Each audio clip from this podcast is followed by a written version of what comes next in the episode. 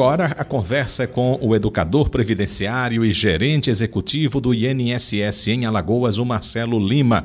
Marcelo, boa tarde, tudo bom? Muito boa tarde, Marcos, tudo bem com você? Tudo bom, tudo legal. Maravilha, então, né? Vamos. Nessa véspera do feriado, né? É, né? Todos que estão aqui aguardando. Para algumas pessoas, né, Marcos? Para algumas pessoas. Outros vão trabalhar, certamente você Normal. e outros tantos vão trabalhar e continuar a semana. Com certeza. Bem, hoje o tema é a empresa não realizou as contribuições para o INSS, né? E aí, o, o que é que deve ser feito? Eu, como funcionário, olha, tenho, eu sei que a empresa não está não tá realizando essa contribuição. O que é que eu posso fazer, então, o, Marcelo, que mais na frente vai sobrar para mim, né? Como quando a hora que eu for procurar aí o benefício do INSS, vai dizer, opa, não tem contribuição sua. É, Marcos, nesse caso funciona assim. As pessoas devem acompanhar a contribuição e desde já essa contribuição é uma obrigação do empregador. Funciona assim. Ah, o dinheiro você ganha todos os meses do seu salário, um percentual né, que varia de acordo com o valor que você ganha, entre 7,5% e 14% de forma gradativa. Esse valor é a contribuição previdenciária do empregado. E o empregador, por sua vez, sobre a folha de pagamento, tem uma contribuição também, né, chamada cota patronal. Então, o empregador é que é obrigado, em razão da subrogação, né, que é a inversão do polo ativo, juntar essas duas contribuições, a que é de, do próprio empregado e a dele, e fazer o recolhimento até o dia 20 do mês seguinte ao mês trabalhado. Então, se o empregador não fez isso, é o empregador que comete basicamente o crime, né? Dois crimes, na verdade. Um deles é o crime de apropriação indébita previdenciária, né? Que está pegando um dinheiro que é da Previdência e a obrigação era do empregado, e um crime de sonegação previdenciária, que é a parte dele que ele deveria contribuir sobre a folha de pagamentos. Então, nesse caso, não pode haver prejuízo para o empregado, porque não é ele o responsável por fazer o recolhimento. E presume-se feito o recolhimento. Né? Uma vez que há o desconto, para todos os efeitos, a legislação diz que presume-se feito. Quer dizer, tendo ou não o empregador feito esse pagamento junto à, à, à entidade vigente, junto à Previdência, isso vale para o trabalhador. Ele tem que ter provas, né, Marcos? É muito importante explicar isso para todos. Essas provas, uma delas seria carteira de trabalho, com anotação contemporânea, ah, um contra-cheque da pessoa, pode ter também até o crachá né, contemporâneo da época também, ah, uma foto de, de, de funcionário do mês, ou então numa equipe, num treinamento, por exemplo, que é feito por eh, de segurança do trabalho. É, ele pode ter, inclusive, tem pessoas que às vezes até se salvam com isso, né, os depósitos feitos pelo empregador. Então, todos os meses, só trabalhou 3, 4 anos numa empresa, a empresa fazia o depósito na conta, né, uma conta salário dele, e certamente os dados da conta estão no nome da empresa, não de uma pessoa física. E isso vale também como comprovação de efetivo exercício da atividade, que é o que vale para o INSS. E esse tempo vai ser contabilizado, sim, né, para fins previdenciários para todas, as situações. Uhum. E outra forma também, né, ô Marcelo, como é que eu posso acompanhar? Tem o aplicativo Meu INSS, isso já facilita para mim, porque antes, ah, hoje está tudo informatizado, mas antes não tinha isso. Né? Então, como é que eu vou saber que, mesmo eu tendo o contra-cheque, foi lá mostrado que foi um, feito um desconto né, no meu pagamento com relação ao INSS, mas não foi repassado ao INSS. E hum, como você mencionou, com esse contra-cheque eu não vou ser prejudicado, né? Que eu estou provando que eu trabalhei, que houve o desconto, apenas que o empregador não fez a contribuição. Isso, na verdade, Marcos, não há essa condição de prejuízo, puxando por isso. Não apenas o contra-cheque, mas a própria carteira de trabalho para fazer né, uma, uma outra prova, basicamente, e aquilo que for pedido. O mais importante é entender que não se pode deixar para a última hora. Ou seja, no momento em que a pessoa passou 10, 15, 20 anos, é que vai buscar isso. O próprio aplicativo no INSS, quando não existia, você agendava né, pelo telefone 35 para ir até uma agência da Previdência Social, justamente pegar esse extrato previdenciário, para verificar se está tudo certinho. Hoje não precisa, você tem acesso aí na palma da mão para quem tem internet, o aplicativo, o telefone, o, o computador, o smartphone, e a partir daí né, fazer essa consulta a cada dois meses, a cada três meses e verificar se está tudo certo. Se por acaso não estiver e você tiver empregado, senhor ou senhora, que nos acompanham agora, a CBM estiverem empregados, o ideal seria falar com recursos humanos. É sempre importante esse diálogo, porque pode ter acontecido algumas situações, como uma empresa grande pode ter feito pagamento em outro PIS, né, um número diferente, um homônimo pode ter acontecido, alguém com o mesmo nome seu, uh, a empresa pode ter, enfim, um profissional, infelizmente, mal intencionado, né, que não fez o que deveria ter sido feito junto ao sistema de receita. Então, é importante demais, se estiver trabalhando ainda na empresa, ter esse diálogo com recursos humanos. Isso é fundamental. Quando não, de repente você mora em, é, trabalha em outro estado. Né? Então, antes de concluir, ou quando conclui esse contrato, antes de você voltar para a sua cidade natal, verifica isso no aplicativo, né? que fica mais distante para resolver. E não encontrando, tem outras formas também. o RAIS, que é o Relatório Anual de Informações Sociais, que é a base, inclusive, para não só o PIS, como outras situações, tem o CAGED também, o Cadastro Geral de Empregados e Desempregados, tudo isso são fontes. O próprio FGTS, que às vezes a empresa não paga, porque é muito mais, vamos dizer assim, dispendioso no sentido dela pagar a Previdência, ela opta pagar o FGTS, né? porque quando sai a multa de 40% ela é visível.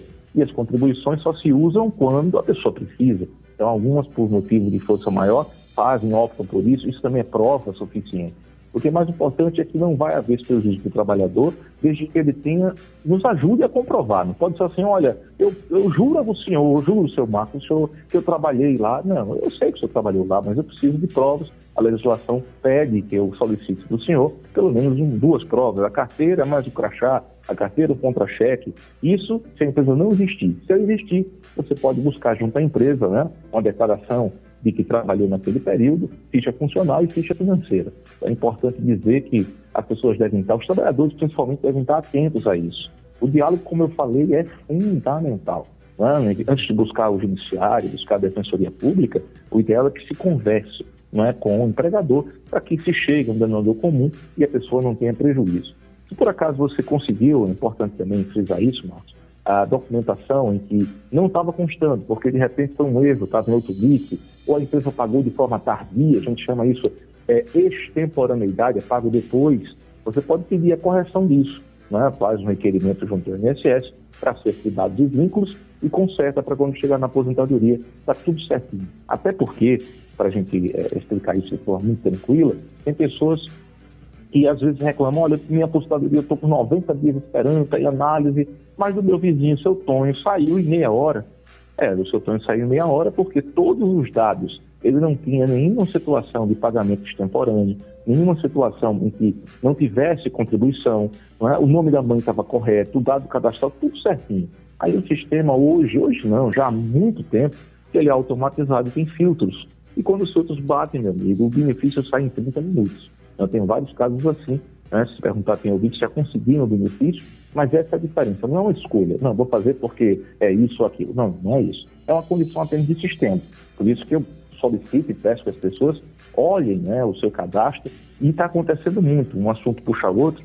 Você já aqui me permite esse espaço ao INSS para a gente tratar diretamente com a população, né, Marcos, é importante demais isso é, as pessoas que dão entrada no benefício, por exemplo, de incapacidade temporária, do antiga doença, mas tem muito. A cada 10, eu acho que 6 ou 7, você tem esse problema, né? O cadastro está desatualizado, o resultado não sai.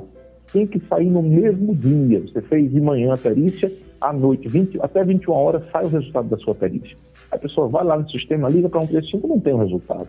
Por óbvio, algumas situações tem que fazer um requerimento de acerto com a perícia e na, quase um DNA, 99,9 é o nome da mãe que está errado, é questão de casamento que a pessoa estava com o nome de solteira, passou a casa, não mudou o documento, é, o local de nascimento está errado. Então, são coisas que podem parecer simples assim, mas uma besteira dessa, um número trocado, ele nasceu no dia 26, aí está lá, em vez de 26, é 62, está trocado.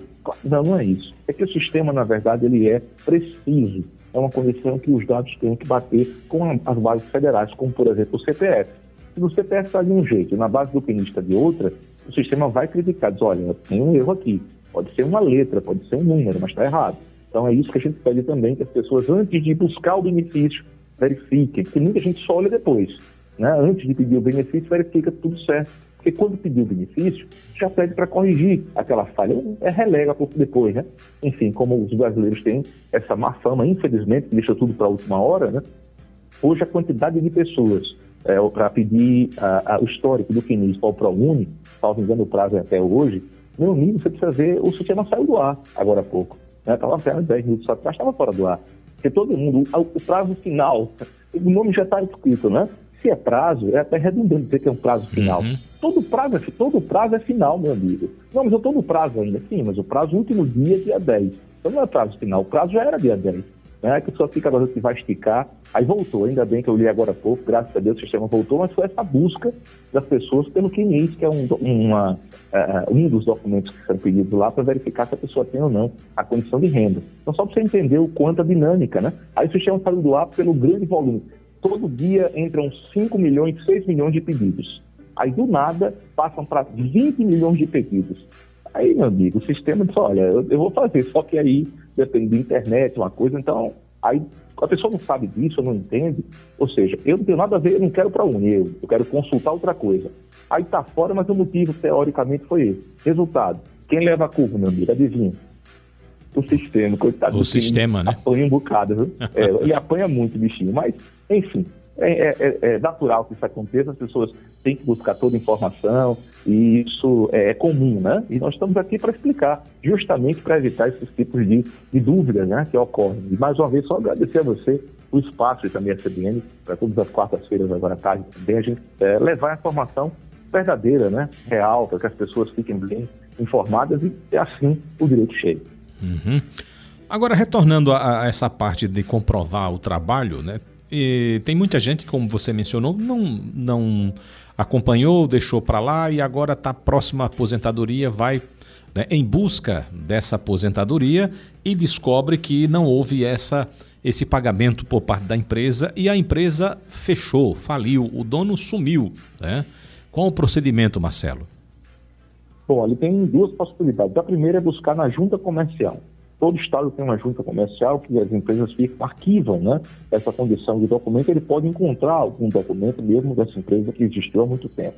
E outra situação, como eu expliquei, é buscar essas provas correlatas. Ele vai primeiro buscar a informação que a empresa, a empresa concordator faliu, e a partir daí ele vai provar, por exemplo, com depósitos que foram feitos na conta dele, mensalmente como salário, ele vai provar, olha, eu recebi aqui, eu não tenho um contra-cheque, mas eu tenho um extrato do banco que todo mês, no dia 5, entrava na minha conta mil e poucos reais e o CNPJ era da empresa que saiu.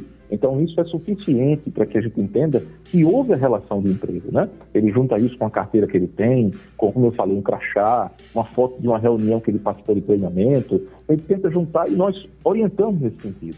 Com isso, ele junta essa documentação banco e leva é, ao seu requerimento, junto ao seu requerimento de aposentadoria ou qualquer outro, que também vale para os benefícios que não são aposentadoria, como, como eu falei, o benefício por incapacidade temporária, né, o antigo auxílio-doença. Uhum. Tem situações que ele vai lá pedir o benefício e não tem nenhuma contribuição.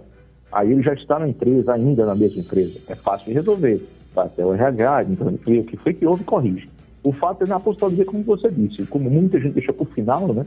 Ou seja, não acompanha isso a cada 90 dias, achando que está tudo certo, e depois vai dar um pouco mais de trabalho, porque ele vai ter que juntar provas que às vezes ele nem tem.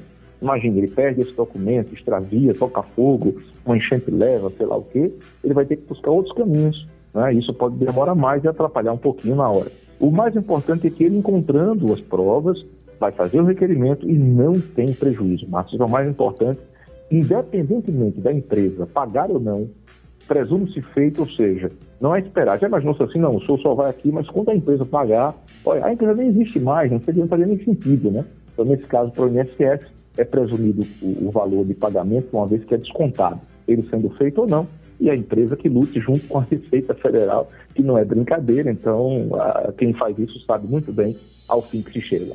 Com certeza. Então, tá aí a dica, né? Você que nunca teve essa curiosidade de saber como é que está a contribuição aí, né? Puxa um extrato, vai no meu INSS, no, aplico, no aplicativo Meu INSS e solicita esse extrato, ô Marcelo? Isso, extrato previdenciário. É só clicar que já aparece o extrato previdenciário. Quem é correntista do Banco do Brasil Caixa Econômica tem também acesso. Você vai lá, informações previdenciárias. Na carteira de trabalho também online, você pode fazer, tem várias situações. Não é só no aplicativo, não, tá? Você tem acesso a partir da carteira de trabalho online, a carteira digital. Você tem acesso, se você for correntista do Banco do Brasil, Caixa Econômica, você tem o histórico previdenciário também estão nesses canais à disposição, né, para que as pessoas tenham. Marcelo, mas eu não tenho acesso a internet, eu não tenho telefone, smartphone, um bonito assim como tem o Campina, como tem o Marcos. Não, não tenho. Eu não tenho isso. Ok. Você vai ligar para um e fazer um agendamento para ir presencialmente quando for possível. Dependendo da agenda, você pode pedir esse documento. Então, somente nesses casos, ou seja, a gente verifica, né? A situação é pontual. Não é assim, não, eu, detesto olhar em computador, não gosto. Não é o não gostar, é você não ter o acesso, que é totalmente diferente. É um direito que a pessoa tem. Então liga para 135 e faz o agendamento. Até porque não se dispõe de tantos agendamentos assim, né? porque depende do número de servidores, então há sete situações e por essa razão, às vezes, o agendamento demora um pouco e a pessoa podendo fazer isso antes, certamente ela vai ter muito mais tranquilidade. Só nos casos excepcionais é que há esse atendimento presencial. Uhum. Agora, uma outra hipótese, né? Pode acontecer, perdeu a carteira, extraviou, uma cheia veio e levou, né? não sabe, perdeu todos os documentos. Qual o procedimento? Eu não tenho mais a minha carteira física. O, a, automaticamente, os dados que tinham naquela carteira, a empresa é, contribuía, e, e, o INSS gerou uma carteira virtual ou não, Marcelo? Não, olha, isso acontecendo muito também. A, a carteira digital, ela já migra os dados, desde que eles já existissem no início. Então, como a gente está tratando aqui de situações em que o empregador não contribuiu, é muito provável que isso não migre para a carteira digital. Ele vai ter que buscar as informações junto aos órgãos oficiais como eu falei, ele vai procurar isso no RAIS, na CAGED, ele vai procurar isso na junta comercial onde a empresa existiu. Se a empresa ainda existir, ele pode buscar declarações específicas para comprovar essa atividade. Né? Então, a carteira digital, ela migra, as informações são compartilhadas no CNIS. Então, quando você tem o Cadastro Nacional de Informações Sociais no INSS, isso é migrado e a, a, carteira digital aparece lá o que migra do cadastro nacional, por sua vez é interligado com o FGTS, com o PIS, com o PASEC, enfim. É um sistema que todos se interligam com cada único, entre outros, para trazer informação real. É por isso que os cadastros têm que estar, têm que estar iguais. Os cadastros têm que ser iguais, porque você faz um cadastro na Caixa Econômica do PIS. Aí tem uma informação lá atual, que a pessoa mudou de nome porque casou. Mas no CPF não está, está o nome do solteiro. Na hora, em algum momento essa informação vai cruzar e vai criar uma crítica e pode atrapalhar a vida da pessoa, ela vai ter que tirar essa crítica. Tem gente que nem se atenta a isso, por exemplo, acha que é algo extraordinário, né? Como a gente vê, muitas pessoas entram na rede social aqui me perguntando, diz, olha, o INSS não está liberando meu empréstimo. Aí eu disse, com todo respeito, o INSS tem banco, pô, tem dinheiro para emprestar não, minha senhora, olha, o INSS não tem banco para emprestar. Mas a mulher falou que o INSS negou meu empréstimo. Gente, o INSS não tem isso não. Daqui que você explique que essa condição depende de margem. E a única coisa que o INSS faz é dizer sim ou não para margem, não para dinheiro. Olha, foi liberado 10 mil, mas o INSS soldou 2. Minha senhora, não foi não, que senhora só tinha margem para 2. Como é que a senhora ia pegar 10? Poxa, mas não é assim não. Me disseram lá que foi o INSS que é o malvadão. Eu digo não. Enfim, é bem interessante que as pessoas entendam o INSS, não só para empréstimo conta, para qualquer coisa, o INSS fica limitado à lei e ao que tem para a pessoa, para cada segurado. O dono do benefício não é o INSS. O dono do benefício é o senhor, que é aposentado, o senhor que é pensionista, você que recebe o benefício assistencial. Vocês são os donos. São vocês que dizem onde quer receber, querem receber, são vocês que fazem ou não o empréstimo, bloqueia ou desbloqueia. Não é? O INSS apenas cumpre o que está na norma. Né? Então, qualquer coisa diferente disso, Marcos, é fake news. Aí a pessoa deve buscar a informação na fonte, né? acompanhar aqui o quadro, acompanhar né, no aplicativo do INSS, no telefone 35, buscar no site do INSS, o site inss.gov.br tem várias informações. O aplicativo, inclusive, tem cursos, nós já falamos sobre isso em outras oportunidades. Você pode fazer vários cursos gratuitos dentro do aplicativo do INSS. Você vai lá e clica Escola da Previdência. Quando você clica, você é linkado para um local onde você tem cursos de tudo que você imaginar, de saber as informações né, corretas, como essa que falamos agora, como é que você procede para fazer um requerimento para juntar a documentação comprobatória de tempo de serviço, tempo de contribuição, Leandro. Então é uhum. importante demais que as pessoas saibam disso, e como eu falei, eu sempre agradeço esse espaço, né, reiteradamente, e a confiança das pessoas no programa. Tem pessoas dando carona a gente agora no seu carro, né? tem outros, como você falou, quartou, né?